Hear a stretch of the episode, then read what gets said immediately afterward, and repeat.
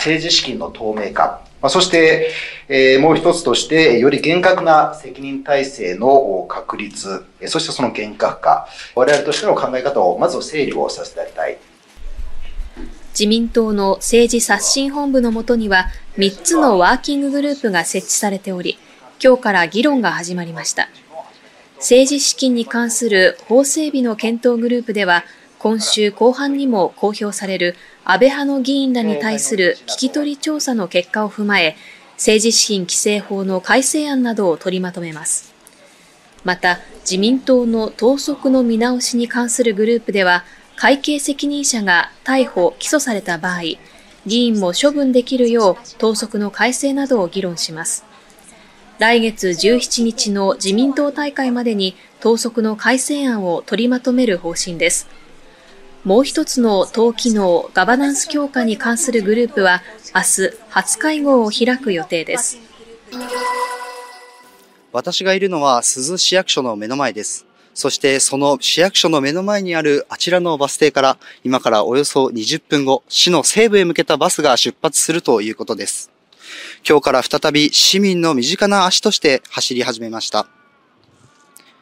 今日午前8時前、地震後初めてのバスがこちらの停留所に到着し、運行が再開されました。早速今朝、バスを利用したこちらの女性は、地震で亡くなった夫の死亡届を出すため、市役所を訪れたといいます。市役所行きます。お父さん地震に死んだの。またよろしくお願いしますたの。はいはいって言った。よかった。嬉しいわ、本当に。今日再開されたのは、珠洲市の中心部と野呂市町や大谷町などを結ぶ5つのルートです。また、多くの人が避難生活を送る指定避難所と、市の中心部を往復する臨時のバスも、火曜日と木曜日に限り運行されるということです。この鈴バスは、市民の生活を支える無料の路線バスとして、おととし3月から運行されてきましたが、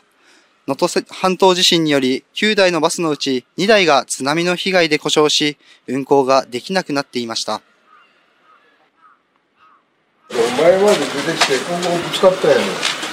津波で浮いて、壁にぶつかったんです。本当です、へこんでますね。ええ。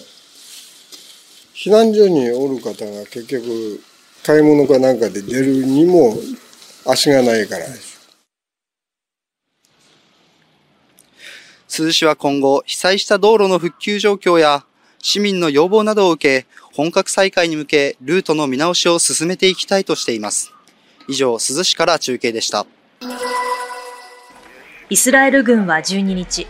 ガザ地区南部のラファで、ハマス側に拘束されていた人質2人を救出しました。これを受けてガラント国防相は、作戦の転換点だ。さらなる作戦が行われる日は遠くないだろうと述べ、救出作戦を進める考えを示しました。一方、パレスチナ自治区のメディアは12日、空爆などにより、ラファで少なくとも74人が死亡したとしているほか、ハマス側は、これまでのイスラエル軍の攻撃で人質3人が死亡したと発表しています。こうした中、アメリカのバイデン大統領は記者会見で、イスラエルとハマスの人質解放をめぐる交渉で、少なくとも6週間の戦闘休止を双方に働きかけていることを明らかにしました。夕日が照らす浜名湖。何かの捜索でしょうか横一列になって泳ぐ捜査員とみられる姿も確認できます。警察によると、遺体が見つかったのは4日前の今月9日。釣り人からの通報でした。釣り竿に遺体が引っかかった。警察が駆けつけたところ、うつ伏せになった少年の遺体が湖に浮いていたといいます。静岡県の西部、湖西市と浜松市にまたがっている浜名湖。少年の遺体は、湖西市にあるショッピングモールの裏手の湖畔で見つかったといいます。少年は静岡県袋井市在住の通信制の高校生、中国籍の斎藤宇川さんこと宋宇川さん17歳。司法解剖の結果、死後1週間ほど経過していて、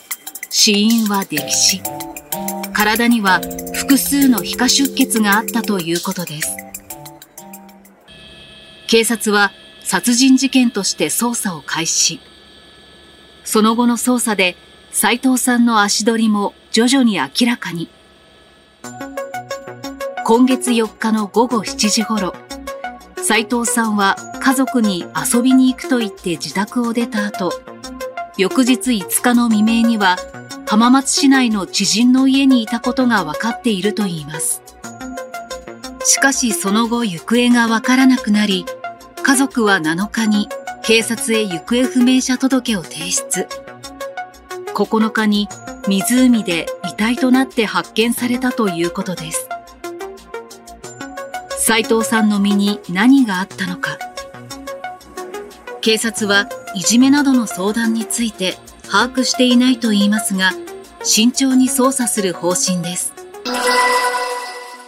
この事件は2007年、タイ北部スコタイの遺跡で一人旅をしていた大阪市出身の川下智子さん当時27歳が何者かに刃物で刺され殺害されたもので犯人は未だ分かっていません智子さんの両親と知人らは今日地元の警察署で署長と面会し捜査状況などを確認しました。現場から風化していくというのが一番不安だったんですけどあの結構真摯に対応していただいてその部分はちょっとあの胸をなで下ろしているところです。遺族らは昨日現地入りし事件現場で献花した後智子さんの足跡をたどりました。事件発生から17年となりタイの殺人罪の時効20年が迫っています。で人間関係を築かなければもうすぐに忘れ去られてしまうというふうに思ってますんであのやっぱり体に鞭打って、えー、頑張らないかなと思っています。忘れさせない。遺族はタイ政府に対し時効の撤廃も訴えたいとしています